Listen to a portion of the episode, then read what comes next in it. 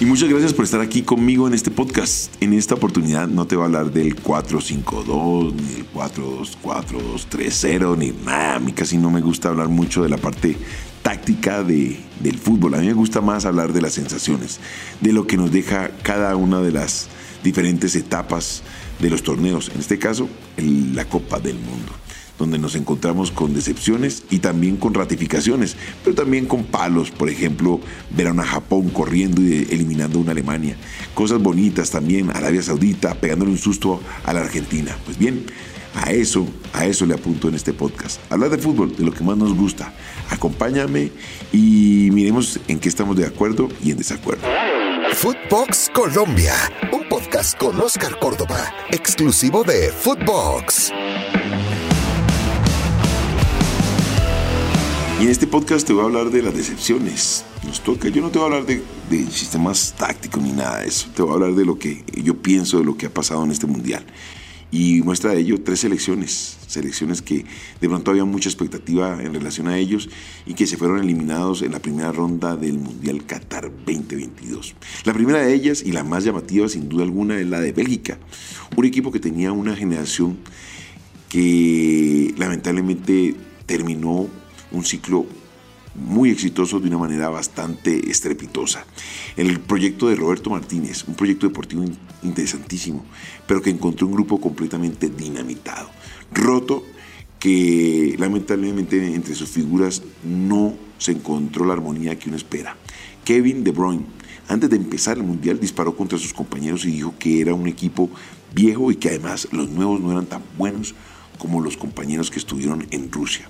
Automáticamente, en este mundial, Bertongen le respondió y dijo que si no se hacían goles era porque quizás el equipo era viejo, no solamente algunos, sino todos. Y respondió evidentemente a las declaraciones de, lo que estaba pasando dentro del equipo. Internamente se conoció que los referentes como lo que son eh, Bruins, Hazard, Courtois, Bertogen, Elder, Weider no se hablan. Tan es así que se filtró en algún momento que el mismo Lukaku tuvo que intervenir para que no se fueran a las manos. Lamentablemente, Bélgica no fue ese equipo que vimos en el Mundial anterior, un equipo suelto, con dinámica, nunca tuvo velocidad, ni siquiera fue constante. Ese, ese equipo que nos dejó muy referenciados en el Mundial anterior. Y para rematar, Lukaku, su goleador, falló oportunidades increíbles de gol que lo pudieron haber colocado al equipo en octavos de final. Un ciclo exitoso que lamentablemente termina roto totalmente y con declaraciones para nada agradables. Nada presentable para lo que es este Qatar 2022. También tenemos que revisar que jugadores de gran nivel como De Bruyne no, no brilló, el mismo Courtois tuvo responsabilidad, pero había mucha expectativa sobre uno de los jugadores mejor mejor posicionados a nivel internacional como De Bruyne, que nunca, nunca pudo darse la oportunidad de jalar el grupo hacia adelante y llevarlo a, mejor posición. También estuvieron desaparecidos Yannick, Carrasco, Tillesman, Jitzer, hasta Trossard, que son de esas figuras que están apareciendo en la Premier League y que nos dejaban una buena sensación en el paladar. Y para rematar, pues Eden Hazard después de su lesión en el tobillo no ha logrado recuperar ese nivel y que lamentablemente en el Real Madrid no ha tenido ningún tipo de, proyecto exitoso. Es una lamentable situación para un equipo tan brillante que nos dejaba bastantes sensaciones y que hoy se va por la puerta de atrás entendiendo que si en Sudamérica pasa, en Europa también se dan estas situaciones desagradables. La otra selección que decepcionó totalmente fue Alemania, selección europea, con muchos pergaminos. Lamentablemente, segundo mundial consecutivo que no le alcanza ni siquiera para llegar a octavos de final. En el 2018 apareció la maldición del campeón y en esta oportunidad se quedó ante México, Suecia y Corea del Sur. Mientras que en este mundial, Qatar 2022, se estrelló contra Japón, España y Costa Rica. Más allá de haberle ganado a los costarricenses, no les alcanzó. El equipo alemán eh, tiene que estar preocupado, de verdad. No era tanta la decepción porque pues uno entendía que van en un proceso hacia el próximo mundial, pero para que no le alcanzara ni siquiera para pasar la primera ronda. yo creo que la Federación Alemana va a tener que revisar los procesos deportivos. Unos procesos que lamentablemente se están viendo truncados rápidamente y sobre todo la, la, forma en que se está entrenando y se está dirigiendo el equipo ya el próximo mundial está encima. Para nada es un secreto que en enero ya empiezan las eliminatorias.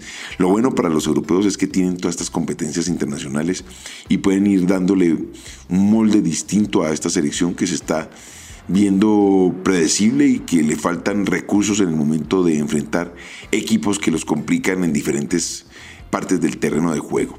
Alemania a revisar qué es lo que está pasando. Ya generaciones brillantes, sobre todo por ejemplo como la de su arquero, que es uno de los mejores arqueros del mundo. Lamentablemente no pudo brillar con luz propia y de ahí que los resultados fueran negativos esta Alemania que a todos nos llama la atención porque pues históricamente la tenemos referenciada como una potencia mundial, pues se quedó, se quedó y no tuvo la posibilidad de, generar esa, esas sensaciones que por lo menos nos dejaran entusiasmados con esos recuerdos de los Panzers alemanes. Sí, muy fuertes, sí, muy rápidos, pero sin ideas de juego en el terreno de juego. Mm, a ver, eh, seguimos con estas elecciones que nos han decepcionado durante el Mundial y entendiendo también que los calendarios van pasando. De pronto, anteriormente no me daba cuenta lo duro que es para el futbolista encontrarse ante esta situación y que lamentablemente cuando te das la oportunidad de mirar hacia atrás, esa velocidad, esa explosión con la cual te caracterizabas, se va quedando en el camino y te va dejando sin posibilidades. Para muestra de ello, una selección que bastante conocemos como la selección uruguaya y es de la que te voy a hablar a continuación. Y quería hablarte de esta Uruguay, que termina su generación dorada con una triste, triste eliminación. Sobre todo, una eliminación en primera ronda. Nombres como Fernando Muslera, Diego Godín, Martín Cáceres, Luis Suárez y el mismo Edison Cavani. Esta selección que siempre nos dio buenas sensaciones, lamentablemente decimos que se va por la puerta de atrás. Y no solamente por el nivel de sus jugadores, también porque no pudo descifrar los partidos contra, mm, por ejemplo, Corea, contra Portugal. Y también siento que fue mucho, mucho responsabilidad de su técnico, Diego Alonso. Pensó más en lograr el cero atrás que en jugar al fútbol. Y cuando quiso recomponer esa idea futbolística, pues no le alcanzó, lamentablemente no le alcanzó. Y de ahí que se devolviera tan rápido entendiendo que tenía muy, pero muy buena calidad en su parte de generación de fútbol que lo dejó por fuera de, este mundial. Eh, por ejemplo, vamos a tener en cuenta que para la próxima eliminatoria del próximo mundial hay jugadores con buena, buena experiencia que ya, pese a su corta edad, ya tienen un mundial encima. Eh, chicos como Pelistri, como el mismo Maxi Núñez, como el del mismo Darwin Núñez, me parece que dejan una generación bastante interesante para lo que se viene, pero recomponer. Se habla de un Marcelo Bielsa, y si se habla de esa manera, estamos hablando de una selección con mucha dinámica. Diego Alonso no supo entender que el Mundial se jugaba a otra velocidad, apeló a la veteranía de sus jugadores y en ocasiones tenerlos solamente ahí en el banco lo condicionan para tenerlos que poner en algún momento. Y esto lo llevó a que tomara malas decisiones y de ahí el rendimiento de la selección. Hoy los uruguayos entendemos, piden a gritos una renovación desde su parte técnica, pero también habrá que revisar desde su parte directiva. Con Marcela Bielsa veremos dinámica, capacidad de reacción, mucha concentración, mucho compromiso, pero sobre todo renovación en todo este grupo de jugadores que van a encarar la próxima eliminatoria. Y en cuanto a los octavos de final, por ahora no hay sorpresas. Países Bajos o la famosa Holanda, grupo bien homogéneo, Argentina, Francia, Inglaterra, Brasil, siguen demostrando que son potencias a nivel mundial.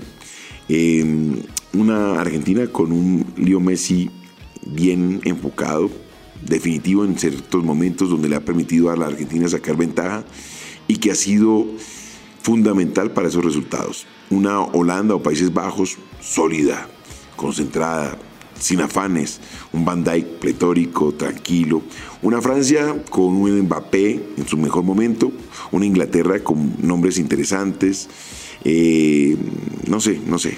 Está Brasil también, me, ilusiona, me ilusiona. Brasil me parece que lo que mostró en el último compromiso, más allá de su oponente, que fue mm, Corea del Sur, eh, demostró que sigue siendo ese equipo alegre, que no sea Milana en los mundiales, sino que sale a jugar, que le encanta practicar el buen fútbol y que nos deja buenas sensaciones a los que nos gusta sentarnos frente al televisor y, disfrutar de esa magia.